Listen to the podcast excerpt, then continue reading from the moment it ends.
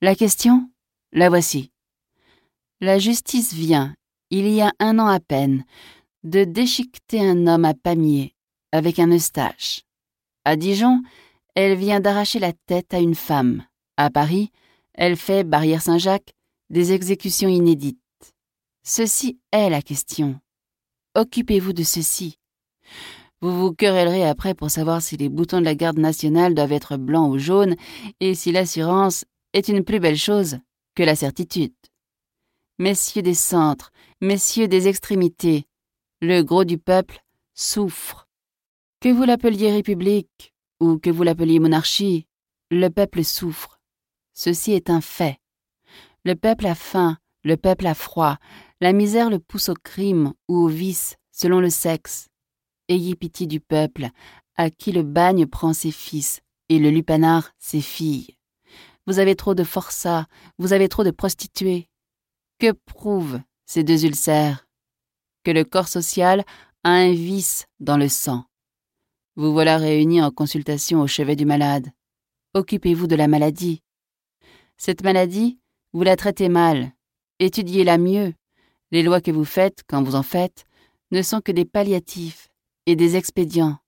Une moitié de vos codes est routine, l'autre moitié empirisme. La flétrissure était une cautérisation qui gangrénait la plaie, peine insensée que celle qui pour la vie scellait et rivait le crime sur le criminel, qui en faisait deux amis, deux compagnons, deux inséparables. Le bagne est un vésicatoire absurde qui laisse résorber, non sans l'avoir rendu pire encore, presque tout le mauvais sang qu'il extrait. La peine de mort est une amputation barbare. Or, flétrissure, bagne, peine de mort, trois choses qui se tiennent. Vous avez supprimé la flétrissure. Si vous êtes logique, supprimez le reste. Le fer rouge, le boulet et le couperet, c'étaient les trois parties d'un syllogisme. Vous avez ôté le fer rouge. Le boulet et le couperet n'ont plus de sens. Farinas était atroce, mais il n'était pas absurde. Démontez-moi cette vieille échelle boiteuse des crimes et des peines et refaites-la. Refaites votre pénalité, refaites vos codes, refaites vos prisons, refaites vos juges, remettez les lois au pas des mœurs. Messieurs, il se coupe trop de têtes par an en France. Puisque vous êtes en train de faire des économies, faites-en là-dessus. Puisque vous êtes en verve de suppression, supprimez le bourreau. Avec la solde de vos 80 bourreaux, vous payerez 600 mètres d'école. Songez au gros du peuple, des écoles pour les enfants, des ateliers pour les hommes. Savez-vous que la France est un des pays de l'Europe où il y a le moins de natifs qui sachent lire? Quoi? La Suisse sait lire, la Belgique sait lire, le Danemark sait lire, la Grèce sait lire, l'Irlande sait lire. Et la France ne sait pas lire? C'est une honte. Allez dans les bagnes, Appelez autour de vous toute la chourme. Examinez un à un tous ces damnés de la loi humaine. Calculez l'inclinaison de tous ces profils, tâtez tous ces crânes. Chacun de ces hommes tombés a, au-dessous de lui, son type bestial. Il semble que chacun d'eux soit le point d'intersection de telle ou telle espèce animale avec l'humanité. Voici le loup-cervier, voici le chat, voici le singe, voici le vautour, voici la hyène. Hors de ces pauvres têtes mal conformées, le premier tort était la nature sans doute, le second à l'éducation. La nature a mal ébauché, l'éducation a mal retouché l'ébauche. Tournez vos soins de ce côté, une bonne éducation au peuple, développez de votre mieux ces malheureuses têtes, afin que l'intelligence qui est dedans puisse grandir. Les nations ont le crâne bien fait ou mal fait, selon leurs institutions. Rome et la Grèce avait le front haut. Ouvrez le plus que vous pourrez l'angle facial du peuple.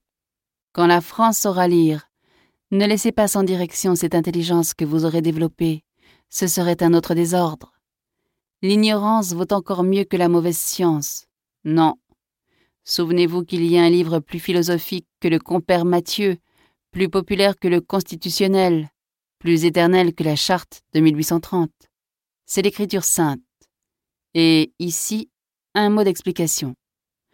Quoi que vous fassiez, le sort de la grande foule, de la multitude, de la majorité, sera toujours relativement pauvre et malheureux et triste. À elle, le dur travail, les fardeaux à pousser, les fardeaux à traîner, les fardeaux à porter. Examinez cette balance. Toutes les jouissances dans le plateau du riche, toutes les misères dans le plateau du pauvre. Les deux parts ne sont-elles pas inégales? La balance ne doit-elle pas nécessairement pencher, et l'État avec elle? Et maintenant, dans le lot du pauvre, dans le plateau des misères, jetez la certitude d'un avenir céleste, jetez l'aspiration au bonheur éternel, jetez le paradis, contrepoids magnifique. Vous rétablissez l'équilibre. La part du pauvre est aussi riche que la part du riche. C'est ce que savait Jésus, qui en savait plus long que Voltaire. Donnez au peuple qui travaille et qui souffre, donnez au peuple pour qui ce monde-ci est mauvais la croyance à un meilleur monde fait pour lui. Il sera tranquille, il sera patient. La patience est faite d'espérance. Donc, ensemencez les villages d'Évangile, une Bible par cabane, que chaque livre et chaque chant produisent à eux deux un travailleur moral. La tête de l'homme du peuple, voilà la question. Cette tête est pleine de germes utiles. Employez pour la faire mûrir et venir à bien ce qu'il y a de plus lumineux et de mieux tempéré dans la vertu. Tel a assassiné sur les grandes routes, qui, mieux dirigé, eût été le plus excellent serviteur de la cité. Cette tête de l'homme du peuple, cultivez-la, défrichez-la, arrosez-la, fécondez-la, éclairez-la, moralisez-la, utilisez-la. Vous n'aurez pas besoin de la couper.